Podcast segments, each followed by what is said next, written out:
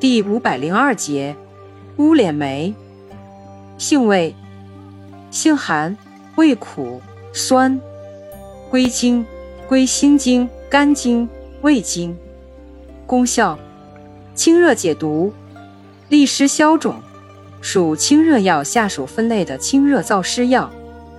功能与主治，用治臃肿、疔疮、炸腮、丹毒等热毒疮疡症。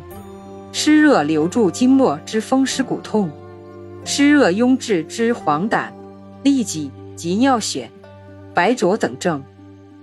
药理研究表明，乌脸梅有抗病毒、抗菌解热作用，有抗炎作用，有抗凝血作用，有增强细胞免疫力作用。